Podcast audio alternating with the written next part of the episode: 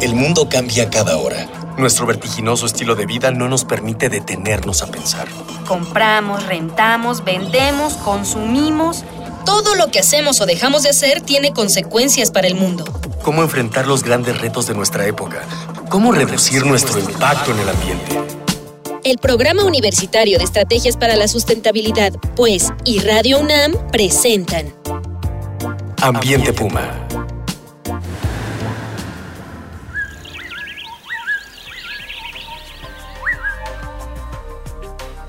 Hola, ¿qué tal? Soy Mireya Imas, directora del Programa Universitario de Estrategias para la Sustentabilidad de la UNAM. Y como siempre le doy la bienvenida a este programa, su programa Ambiente Puma, voces, ideas y acciones sustentables. En la emisión pasada charlamos de cómo surgió un proyecto muy importante del centro de, del Instituto, perdón, de Investigaciones en Materiales, que es una microesponja que está diseñada para atrapar dióxido de carbono. Y bueno, pues estábamos viendo cómo puede esta microesponja atrapar el CO2 atmosférico y cómo podría esto relacionarse con una mejor calidad del aire en ciudades como la nuestra. Nuevamente está conmigo en cabina para tratar este tema el doctor Argel Ibarra Alvarado. Él es investigador del Instituto de Investigaciones en Materiales de la UNAM. Argel, muchísimas gracias por estar otra vez con gracias, nosotros. Gracias, me un placer.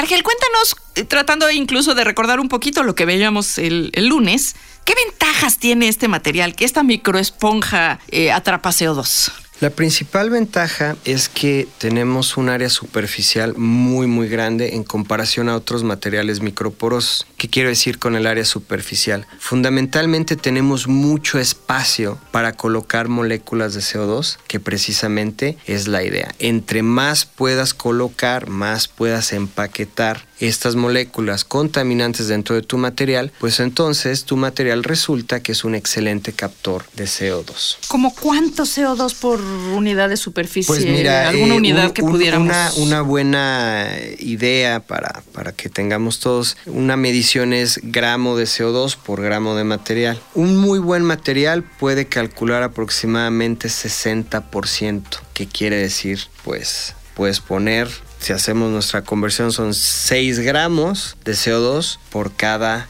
por cada gramo de, de nuestro material, ¿no? Eso es buenísimo porque fundamentalmente lo que nos quiere decir es que podemos capturar muchísimo CO2 dentro de estos materiales. ¿Y luego qué hacemos con el CO2 que se captura ahí en la mm, esponja mágica? Excelente, excelente. Siempre tendremos esta, esta pregunta y siempre estaré contento de contestarla. Hay dos opciones, hay dos maneras de ver esta problemática. La primera es, tenemos que dividir el trabajo. Hay grupos de investigación que se dedican específicamente a la captura de CO2. Una vez que está capturado, podemos entonces pasar este problema o proceso a quien esté con- con- con- contemplando la conversión del mismo.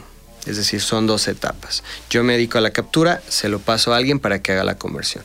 Si somos más ambiciosos, la idea sería que en ese mismo material, mediante modificaciones dentro de los poros de nuestra microesponja, nosotros podamos hacer la conversión simultáneamente. Es decir, entra CO2, lo convertimos en algo como un carbonato o lo podemos convertir en algo que tenga un valor agregado para otro tipo de proceso químico. Evidentemente tenemos que convertirlo porque de lo contrario es almacenarlo y evidentemente en algún momento pues esto no es sustentable porque ¿dónde lo vamos a poner? Sí, esa es toda una pregunta, ¿no? Con las emisiones Claro, que tenemos en la atmósfera. Hay quien dice, pues hay que regresarlo al, al subsuelo. Bueno, Exactamente. esa es, esa es una opción. eh, Exactamente. habría que correr los números porque luego eh, muchas de estas ideas nos sale más caro el caldo que el albóndiga. Exactamente. Pero bueno, este material podría reducirse, por ejemplo, para reducir las emisiones de CO2 en los coches. Sí. Sin ¿Cómo, duda. ¿Cómo se podría articular Podríamos, eso? podríamos in- incorporarlo incluso, no necesariamente en el convertidor catalítico, sino después. Si imaginamos el proceso, vienen los gases de combustión, pasan por el convertidor catalítico, posteriormente podríamos nosotros añadir una especie de compartimiento en donde ahí podríamos secuestrar y convertir el CO2 para que a la salida final de lo que sería nuestro, nuestro escape, Sería como un extra al convertidor, Exactamente, digamos. Exactamente, sí. Esa es una propuesta. Sin embargo, no hay que dejar de lado que una de las grandes fuentes de contaminación son las industrias.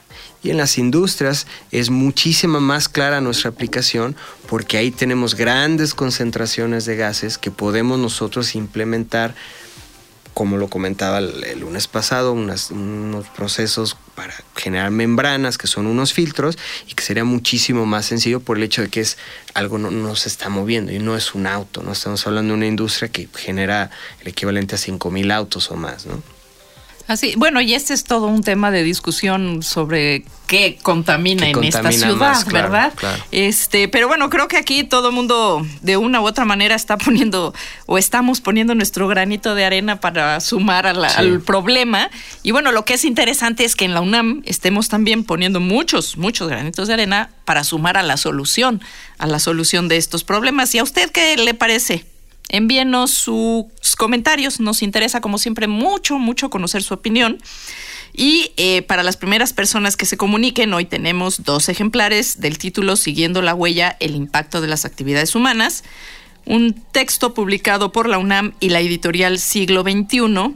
Para la primera persona, las dos primeras personas que se comuniquen con nosotros, eh, ya sea telefónicamente o en nuestras redes. Y para eso les recuerdo que nuestras vías de contacto son en Twitter, arroba UNAM Sustentable, en el Facebook estamos en Sustentabilidad UNAM, o bien al correo electrónico miguel.rivas arroba sustentabilidad.unam.mx. Recuerde que este espacio lo construimos entre todas y todos, pues sus voces, ideas y acciones nos permiten hacer comunidad.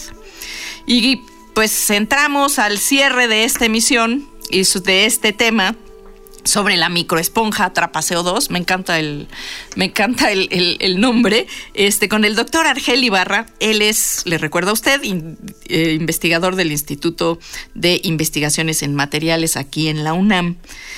Eh, ¿Hay algún eh, lugar o ya sea en laboratorio o fuera de laboratorio, en el cual ya se esté implementando el proceso, se esté probando que funciona esta esponja mágica. así es, de hecho, eh, esto lo comenté en la emisión pasada, esta es una investigación que a nivel internacional tiene mucho énfasis. Ahora bien, en particular a nivel nacional hay grupos que trabajan no solo con estos materiales, sino con otros materiales en el, en el mismo sentido.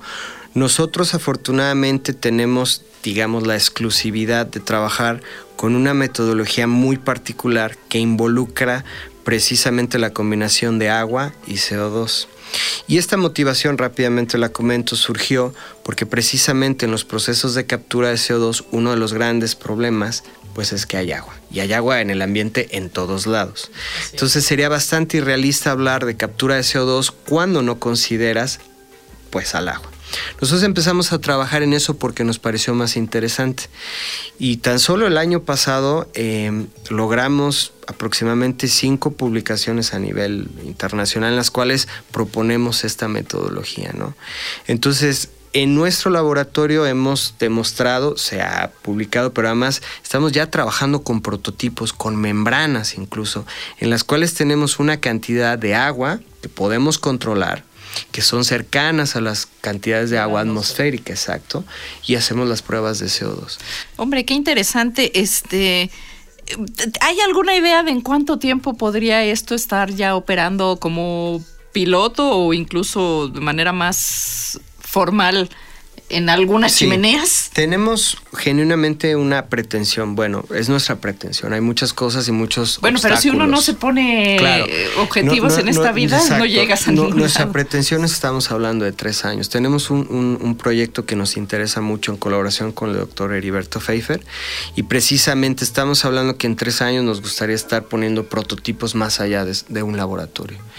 Eh, insisto, hay, muchos obstáculos a vencer, por supuesto el, tema del financiamiento para la investigación científica, sin embargo consideramos que es razonable y, tenemos tanto los resultados como un grupo de trabajo, gracias a nuestros alumnos aquí en la UNAM, que son excelentes, pues que nos han dado todos estos, estos buenos resultados y estos grandes este, progresos en nuestra investigación. ¿Tiene eh, esta esponja Atrapaseo 2 algún otro uso? Tiene otras aplicaciones? Sí, tiene muchos. Brevemente, eh, puede utilizarse para captura de hidrógeno y el hidrógeno puede utilizarse como un combustible en lugar de utilizar gasolina, puede utilizarse incluso como un...